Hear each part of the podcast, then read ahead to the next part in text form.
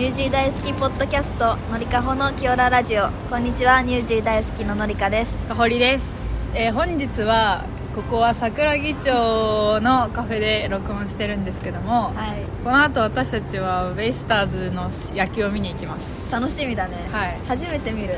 そうなんですよね、野球観戦、まあ、その前にちょっと仕事をしようっていうことで、えー今外で収録していますね、はい、じゃあちょっとさ始めていきますか今週も。はい、はい、じゃあお願いします。私の今週のニュースは、はい。サンマの内臓は食べるべきかっていうニュースです。もうサンマの季節ですよ、確かに。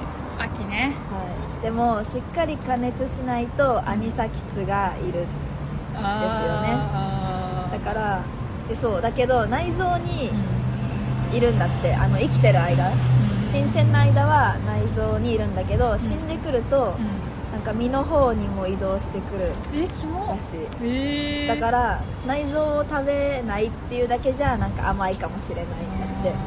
だからそれを退治するためにはえっ、とマイナス20度以下で24時間以上かうん。加熱。70度？う70度で1分って書いてあったかなで加熱する。といなくなるっていう。か今いるんだけど死ぬらしいちゃんんと、えでそう塩焼きーが一番美味しいよね。うん、うん、美味しい美味しい。え塩焼きしかなくね？サンマの食べ方ってまあまあ確かに。一択でしょ？塩焼きも中心までちゃんと火が通ってたら内臓を食べても大丈夫ってこと、えー、で内臓は、まあ、苦手じゃなかったら食べた方がよくて、内臓の効果は目の健康やうん。皮膚や粘膜を強くする、えー、美肌や貧血改善の効果もありますえー、それでそう新鮮なサンマを選ぶ時のポイントをお伝えすると、おお黒目の周りが透明。口先と,、えっと尾が黄色。うんうん。腹が太くて張りがあるの3つです、えー、以上です。じゃあめっちゃ調べてきたよのり今日。何？どうしたの、えー。秋ですからサンマ。まあ、確かにね今の時期は最高だよね。ね。えでもアニサキスだっけ、なんかさ刺身にいるっていうイメージうんうんうん。めっちゃある、そう。あれやばいよ寄ね生厄介らしいよ食べたら、虫ねやばいんですよ食中毒？え知ってます？皆さんあのそうどういうビジュアルか。え 気づかないよねってか普通に、うんうんうん。なんかめっちゃちっちゃい、なんかなんなんだろうあれ。ミミズじゃないけど、うんうんうん。ニョロニョロみたいなそうそうそうそうそうそうそう。え絶対あのなんか目視だったら気づかない、うんうんうん。あんまり。ちゃんと見れば、まあ、確かにわかるけど、うん。確かに内臓か。えあの苦いやつでしょ？そえ無理だよ、うでも他のあれ魚に比べてサンマの内臓は結構食べやすいってあ書いてあった。へー。塩焼きにさ、うん。内臓ってついお店とかで塩焼き出るじゃん、うんうんうん。普通に。うん。ある？え内臓。歩くね？なんかあのまま刺さってたりするじゃん。棒にあの黒いさ後ろの方にあるやつか、うんうんなんかあー。確かに苦いよね。苦い苦い。でも食べた方がいいんだ、うあの皮のところが美味しくない、んあ分かる。パリパリ。うん。あそこなくなったらなんかもう魅力半減する。わかる。あそこだけでいいなんな。らそうそうそうしかもさ、うん。全然アニサキスと関係ないけどさ、うあのサンマの骨さ一気にピーって取れた時さあよくない？わ、あうんでも骨があるのさちょっと嫌だよね。かるわかる。骨がない魚があったら本当に完璧なんでさ確かに。えなんかさ鮎の丸焼き塩焼きとかさ、そういう一本一本焼きみたいなやつさ、もう最初からあの綺麗な状態だけど、ん。骨抜いといてほしくない、うんわかる。そういう魚出たらさ、うめっちゃ嬉しそうじゃない、ね。ビジネスチャンス。またビジネス考えた。あー確かにね、うん。サンマ絶対食べたいな、ね。この秋はそういうニュースですか？そういうニュースでした。じゃあ皆さんいいサンマを選んで、うん。アニサキスに気をつけて食べてみてください。はい、はい。じゃあ私の今週のニュースは、う中古おもちゃ高騰定価30倍も新たな資産にっていうニュースなんですけどなんか最近日本のおもちゃがすごく、あのいろんな、まあ、日本だけじゃなくて海外でもすごく人気らしくて、6000円で買ったおもちゃが30倍の価格に懐かしのおもちゃが今異常な値上がりを見せているのですっていう。で都内の中古おもちゃ店駿河屋新宿丸いアネックス店には30代から50代の子供が夢中だった商品が多数並んでいてゲームソフトの価格が1万4800円。しかしパッケージを見ると定価は4290円と3倍になっていたりします。で、まあ、新資産として注目されてて世界的に値上がりをしてるらしくて。アメリカでは1996年に任天堂から発売された「スーパーマリオ64」の未開封品が11日競競売競売にかけ競売か、競売です。競売にかけられてゲームソフト市場として最高となる156万ドル日本円で約1億7200万円で落札されたっていう、え64でしょ？そうだよ知ってる？私全然知らないんだけど。持ってる？それじゃないのかな？わかんない。普通に Wii のゲームとかさ、うん。あれとかでなかった？3DS とか、あそうなの？いや全で然ももっと前のやつってことだよね。そんな高いってことは、うん。30代とかでしょ？そうね。そうだと思うよ。だって、うん、希少性が高くて、年式も30年から40年前のもので骨董品と同じような扱いになってるってことだからうん。多分相当古いものなんだと思うけど。まあ巣ごもり生活が続いて自宅で楽しめるものにお金を使う人が増えたことに加えて新たな資産としても注目を浴びているため世界的な相場の値上がりが起きていますっていうことなんですよ。ねでそのゲームだけじゃなくて、うん。そのポケカポケットモンスターカードとかうんうん大体それコンビニとかで今売ってるんですけど、うん。1枚30円程度のものが、うん。まあ、希少価値が高くて保存状態がいいものになると数万円から数十万円の価格になったりするっていう、そうなんですよ。なので、まあ、新品のおもちゃも、まあ、もっと希少価値が高くて高く売れるけど、まあ、中古でももう全然もう資産として今こう値上がりして、まあ、高騰価格っていうか資産価値が高くなってるみたいですよ、っていうニュースです。ありそうじゃない？任天堂あのさ 3DS とかじゃなくてさ、うん。あの昔のさ灰色の黒のさゲームカセットみたいな普通の普通の 2D のさ、うんうんゲームカセットとかさ、う今どこも売ってないじゃん。そうだね。ネットとかじゃないと。であの何？パッケージがついてて。大体さパッケージないでしょ、あのないないない。カセットの、うそれもついててとかあとどんどん上がってくるらしいですけど、だから捨てない方がいいと思いますよ、うん。日本人の皆さんおもちゃ持ってたら。あ うん。おもちゃっていうかそのゲームカセットとかかな、うがすごい上がってたりするみたいで、うん残ってる？ん残ってるんじゃない？DS とか。DS もでも DS はさまだ価値うん。そうだよね。があれだけどあのゲームボーイとかさああのブランカンテレビにつなぐようなやつはうん。多分めっちゃ高いんだと思うよ。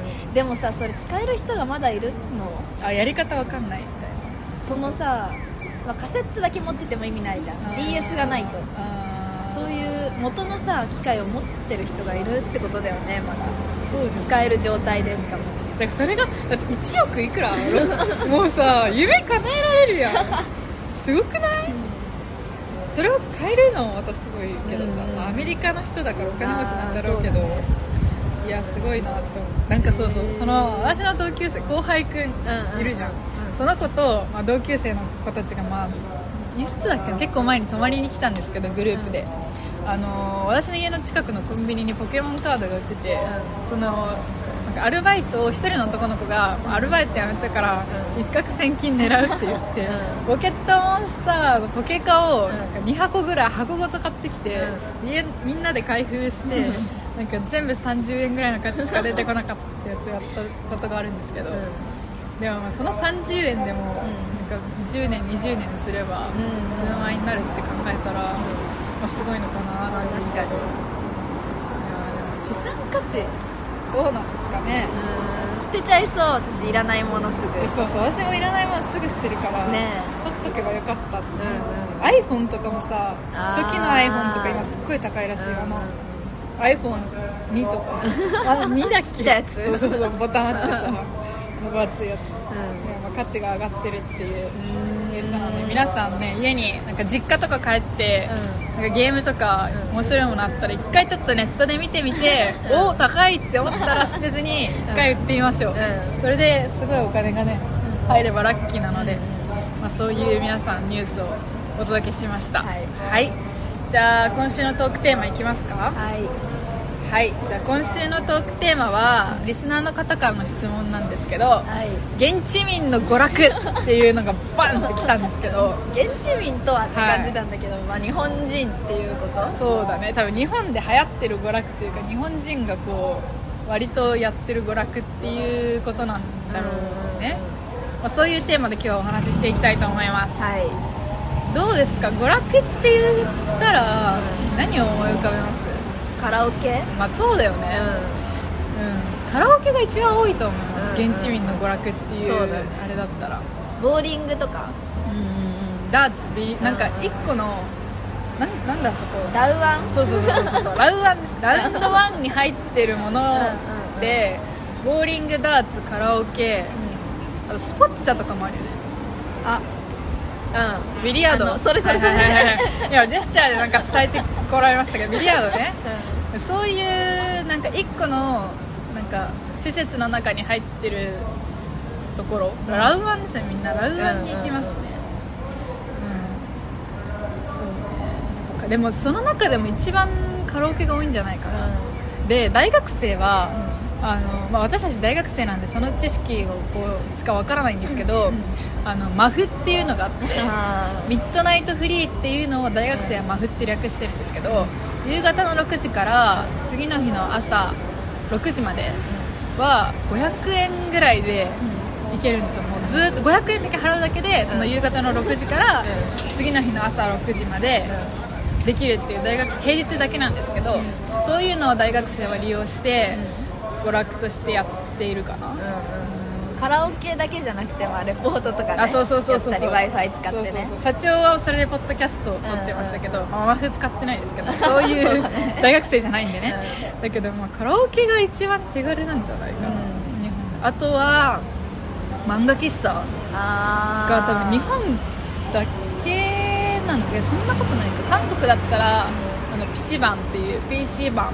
ていうパソコンだけ置いてあってあの韓国ってすごい何コンピューターゲームが有名なのでそのなんだっけあのさ e スポーツがすごく発展してるんでパソコンカフェみたいなのあるんですけど日本はそういうのっていうよりは漫画とパソコンとカフェが多いところ。パソコン、うん。ネットカフェですね。ニュージーランドにはあんの？ないない。ある？ないないない。ないよね、うん。でもなんかなんとなくですけど、うん。それは女の人は行かないっていうか危ない感じしない？確かに。ちょっとなんかちゃんとした部屋になってるところもあってなんか泊まることできるのかな？できるんじゃない？シャワーみたいなの書いてあったりするよね。なんかそういうのもあって利用する人はいると思うんですけど。でもまあ男の人が多い気がします。それは日本人。イメージだけど。ねまあネットカフェは日本特有なんじゃないかな、うん。娯楽としては。娯楽なんかわかんないけど。うん娯楽でいいんじゃない？いいか、そっか。そんな感じかな。あとは娯楽でしょ？楽しむんでしょ？って言ったらやっぱスポーツ観戦が入ってくるんじゃないかなって思ってあー私たそうそう、今日ね野球見に行くし。うん。そういう見に行く系もそうじゃない？あとは競馬とかそっちも入ってくる。ギャンブル？そうそうそうそう確かに。あんま聞かなくない？パチンコとか海外で競馬とかボートレースとか。わからないけど自分の何？無知が結構あるのかもしれないですけど競艇とかやってるさ、人はあんまり外国人のさおじさんとかでさいるイメージなくて。でもカジノとか。あー確かに。カジノは世界的に日本ってカジノないよねうんそんな聞かないね。それがパチンコとかにこう入ってくるのかな。なんかチープ版カジノみたいなカジノまではこう大金は注げないけど、うんまあ少額やりたいみたいなちょっとちっちゃめの。ね。ちっちゃめのとか言ったら怒られそうですけど、そういうのかな。パチンコ。でも娯楽って言ったらパチンコよりなんか私のイメージだと競馬とか競艇の方が強いイメージがあるあギャンブルの中だと、うん。あそんなことないーえー、娯楽って。競馬か、うん。競馬かも。あ競馬、ん。ああ確かにね。そこら辺ですかね。全然そこら辺のギャンブル系の知識は私たち全然ないので あんまりこう何とも言えないんですが娯楽に入ってくるとは思いますね。でも若い人はやらないよね。やらないかも。大学生だったらうん。娯楽で使うのは、あのカラオケですね。そうだよね。スポッチャ好ラウアンスポッチャ行ったことない。きスポッチャわかりますか？ななスポッチャってさ、うん。チャって何？チャレンジ？スポーツチャレンジ。わかんない。スポッチャっていうのもあるんですけど、うん。それはあの卓球とかああとはトランポリンとか,、うん。なんかミニバイクとか。ースポーツの施設でそうそうそうそう。ラウアンとはちょっと違うっていうか、ボーリングとはまたちょっと違う感じのスポーツが入ってくるような遊びで、でもあんまりないよね。都会にしかない気がする。そんなことない いや田舎にあったらすいません。そこは田舎じゃないそこは田舎じゃいないということで。でもそこら辺ですかね。うでも私私が特に好きな娯楽はもうカラオケです。あカラオケ一そうだね。択、もう暇になったらカラオケ。ん カラオケだね。なんかちょっとボーリングとかそっちのラウアンはちょっとハードル高い気がする。なんで？なんか疲れるやん。カラオケはサクッとさあしかもそう2人とかで行かないよね。大人数じゃん、うん。カラオケは一人でも行ける。人数集まってやることなくなったってなった時に大学生とかは娯楽で多分ラウンドワンとかスポッチャに行くけど2人から3人、まあ、4人ぐらいだったらカラオケに行くと思うんですね。娯楽としては。であの他の協定とかそういうギャンブル系はあんまり行かないけど、ね。まあ、現地民はやってると思います、うんうんはい。年齢が上の方だね。そうそうそうそう。あとなんかお金に余裕もあってなんかギャンブルできるぐらいのなくなってもいいお金がある人。そうそうそうそう大学生はもう限界大学生って言葉が存在するほど限界なので、まあできるんだったらギリギリのところでカラオケまたはスポッチャとかうん。ラブワンですかね。はい。そんなんでよろしいでしょうか。逆にそのニュージーランドの娯楽がどんなのかちょっと知りたいんですけど、スポーツ観戦とかなのかな、まあまあそうかもね。まあ、現地民の娯楽はこんな感じでした。はい。はい。今週の特典終わったから もう一回行きそうになったわ今。しつこいって。しつこいしつこい。じゃあ大学生のうちにやりたいことのコーナーですね、はい、えー、今週は何何から何？50ぐらいあまだ全えー、然行ってない。40から45だったもうすぐ50ですね、うん。あとちょっとで半分です、はいじゃあ今週もやっていきたいと思いますが、はじゃあどっちからいきますか？い、はい、じゃあじゃあか私のはい、今週の5個は、はい。1個目は塗り絵。うん。2個目は陶芸。3個目コンサート。4個目演劇5個目アクセサリー。作りですおなんか芸術の秋っぽく確かに。まとめてきました芸術の秋ね。うこの前私はなんか食べ物食物の秋じゃないけど、うんうん。それにしたけど。ああなるほどね。塗り絵と陶芸はなんかちょっとおばあちゃんみたいなん ですけども。んなんか難しいやつあるじゃん。大人の塗り絵みたいな。ああ確かに確かに。あの細かいやつね。そうそうそう。楽しそう。ね陶芸コンサートは誰のが行きたいの？いや特にないんだよ。あなんでもいい。ねオーケストラとか。あそっち系、うん。ああなんかアイドルルとかじゃなくてわかんないからそういうのはちょっなるほどね。とクラシックとか聞いちゃおうかな。ああなるほどねなるほどね。えコンサートと演劇ってなんかちょっと似てるけど、うん。演劇は何？演劇はあれ見たかったんだよ「千と千尋。ああ」でももうやってなかった橋勘が出てるやつ。そうそうそう。橋勘ね。橋本環奈ちゃん。あともう一人誰だっけ？上白石萌音ちゃん。ああすごくすごかったらしいね。なんか結構。確かに。ああいうの見に行ってみたい。ああ劇団四季見たことある？ないないない。私もないから見に行きたいんだよね。行こうよ、う劇団四季。行こう。私は見たい。確かに演劇いいよね。楽しいよねアクセサリー作りは？なんかいろいろあるじゃん。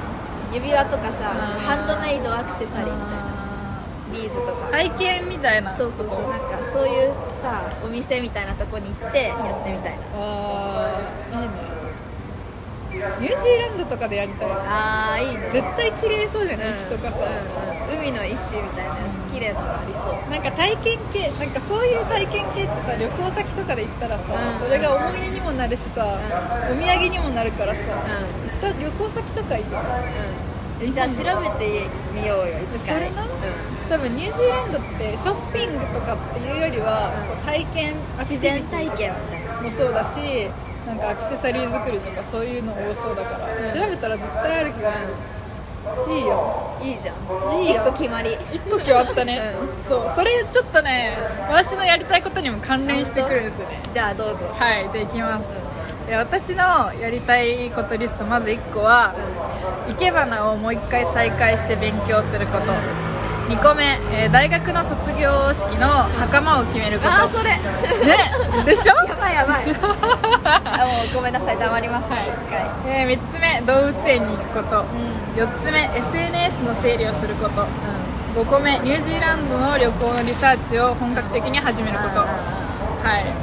あまあ多分何個か突っ込みたいことあると思うんですけど、まあいとりあえず袴やばくね。えそうなんですよ。袴は何か忘れてるかなって思って 私も忘れてたんで、リマインドの意味を込めて今回はちょっとあの電波に乗せて メモしようかなっていう頭でアウトプットしようかなと思ってうん袴を決めたくて。そうだね。そうなんですよ。あの、まあ、私たちは来年の3月に卒業なんですけど、うん。あ大学って9月卒業の人もいるんですよ。うん。なのでそのそういう最近9月も終わりに近づいてますけど、そういうのもあってあ自分たちも卒業するやん。いつまでも大学生じゃないよなーって思って、まあ、ガウンの写真も撮ったし、袴決めなきゃやばいなって思ってね。ねうん。決めたいですよね。何色がいい？青。いや絶対そうじゃんえ下が青ってこと？さあれじゃないの？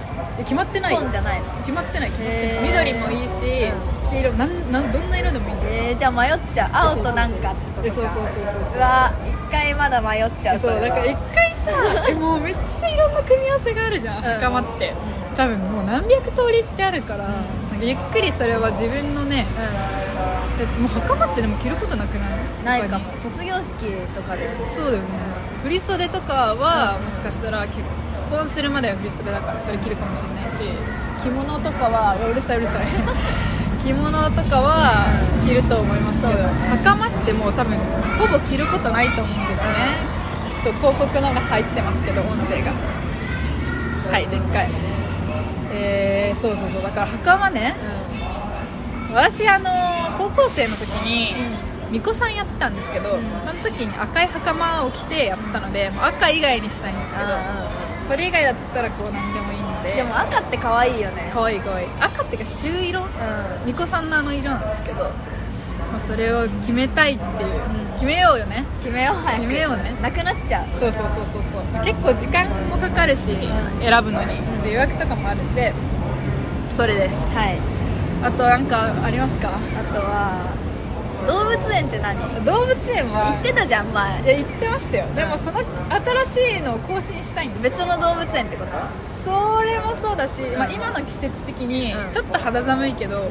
このぐらいの季節ってちょうどいいじゃないですか。外で、うん。動物園って大体外だから、で見て回るのもいいし、ん。なんかその紅葉とかもしてるじゃん、うんうんだからまあ動物園行ってちょっと癒されたいなと思って動物を見てそれで入れたっていう。